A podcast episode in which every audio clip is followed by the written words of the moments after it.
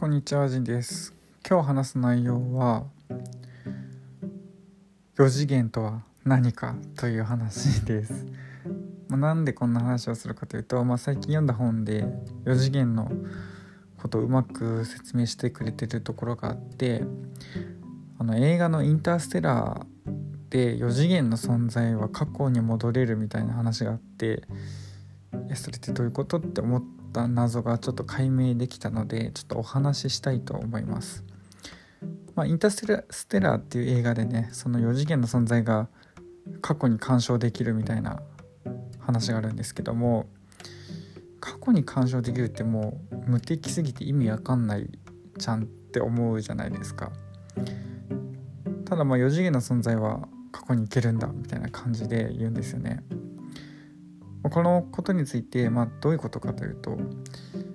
あのまず時間というものの考え方がね2種類あるっていうところから理解しないとダメだなということなのでまずそこをお話しします。まず通常ね今の私たちが時間をどのように見ているかというと過去現在未来という3個の構成要素を持って時間を認識していますよね。過去今未来の3つです。で過去っていうのはもう過ぎたことで今を境にして未来があるよっていう話なんですよね。例えばあの為替レートとかねドル円のグラフとか見れば分かるんですけども過去のことってもう一本の線でグラフで表現できるんですよね。10年前5年前昨日今っていうのがもうだんだん120円から125円135円みたいな感じでこう線でこうグラフで表しているわけですよね。で今という時点を境にそこは予測になるわけですよね未来は。予測になると、まあ、線はもうちょっと広く表現されるというか、まあ、あの台風の予測みたいにすでに進んできた経路については一本の線で表せるけど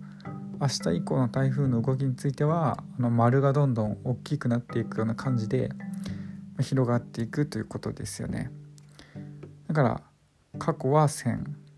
今が点で未来は広がっていくみたいな感じで普通の人は時間を認識しています。まあ、とにかく重要なのは過去今未来っていう3部よ3部構成要素があるということなんですよね。もう一個の、まあ、哲学的な時間の見方にまあ地図のように時間を見るという考え方があります。ということかというとあの職場にあるタイムスケジュール表みたいな感じで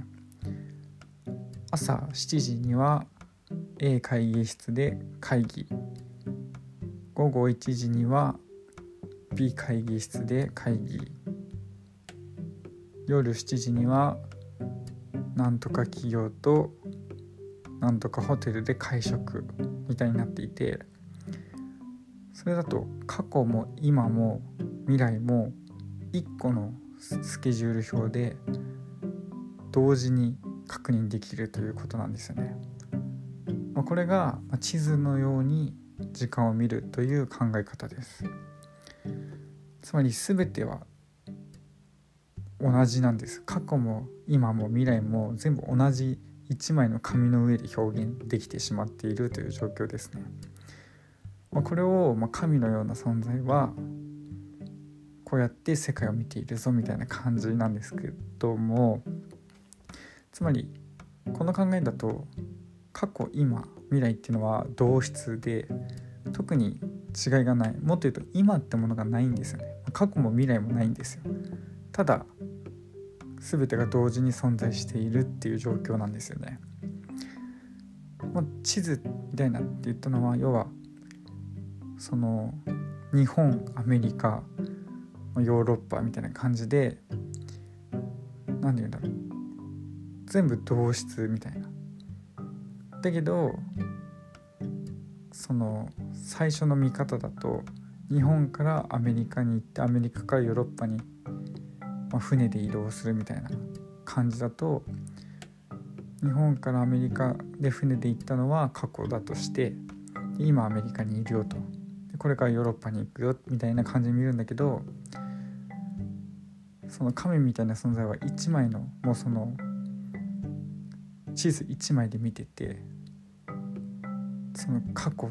今未来っていうのが存在しないみたいな考え方です。まあ、それってなんかちょっとおかしくないみたいな 思うと思うんですけど、まあ、なぜねこういう風な見方があるかというとその過去今未来っていう3部構成っておかしくないっていう風な考えた哲学者とかがいるんですよね。有名なのは「飛んでる矢は止まっている」みたいな表現があるんですけども要はまあ今っていう考え方がその最初の通常の私たちの見方だととても重要じゃないですか。過去があって今があって未来があると。何しろ今を境目にして一本の線だったものが未来は広がっていくみたいな。で今がどんどんそれを食い潰していくとどんどん全部線になっていくみたいな話なんですけどじゃその今ってどんぐらいの長さなのっていう疑問があるわけですよ。要は過去って長さがあるじゃないですか未来もま長さがありますよと。じゃ今も長さがあるんじゃないのっていう今という点っていうのはじゃ実際どんぐらいの長さなのっていう疑問があるわけですよね。そうするとそれって存在しなくないっていうその今って思った瞬間にそれはもう過去になっているし未来を見てもないと。要は今っていうものを示そうと思うと示せないっていうことになるんですよね。だからまあ飛んでる矢は止まっているっていう表現になるんですけどもどのぐらいの長さなのって問われた時にいや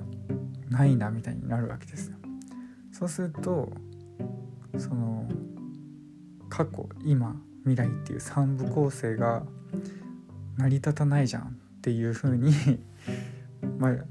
論理上なるんですよね。それを解決するのが後者の考え方過去も今も未来もそもそもないんだよと1枚の地図の上にあるもので要はよくシャッターを長押ししながら風景を撮るとこう車のライトの動きがこうすごい、線になって見えるみたいなのって分かりますかね？あれみたいな感じで全ては同時に起きているみたいなことなんですよね。それをどこで切り取ってるかっていうので、まあ、物事は見えるだけであって実は全部同時に起きているんだよみたいな話なんですよね。まあ、これって感覚的にはちょっとん？ってなるんだけど、まあ、ただ論理上はなるほどみたいな感じなんですよね。でまあそうやってその全ての状況を同時に確認できる存在が4次元の存在みたいなわけでそうすると結局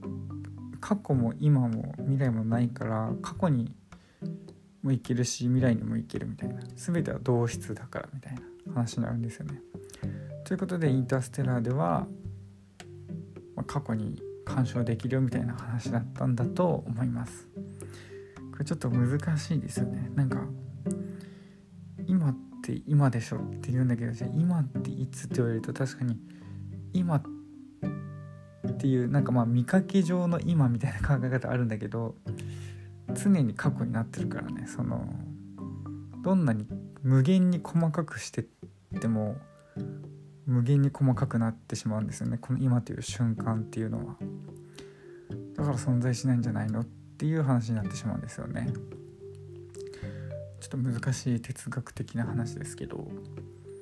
まあなるほどなるほどって感じだったんですよねということで、まあ、時間の見方もねこういろんな種類があるんだなっていうことですね。だからこの考えはある種決定論的な考え方にもつながって要はまあ未来っていうのは全部決まってるよみたいな考えにもつながりますよね。だから何て言うんだろう、うん、その そう宗教とかではこういう見方もあるのかなみたいな感じに書いてありましたねただね現実に生きる私たちにとって、まあ、その見方があるってのを知ったところでねどうにもならないというか結局過去という知っているものがあって未来という未知の選択肢がたくさんある世界があると。で自分がその選択肢を選んだり、まあ、選択肢があっても自分の意思では選べないかもしれないけどある程度自由自由意志というものがあるという前提でねまあもしかしたら全部決まってることだとしても選んでいかないといけないという現実問題はねあるんでまあだからなんだよって話なんですけど。はいということで今日は4次元とは何かみたいな話でした。聞いてくれた人ありがとうございます。さようなら。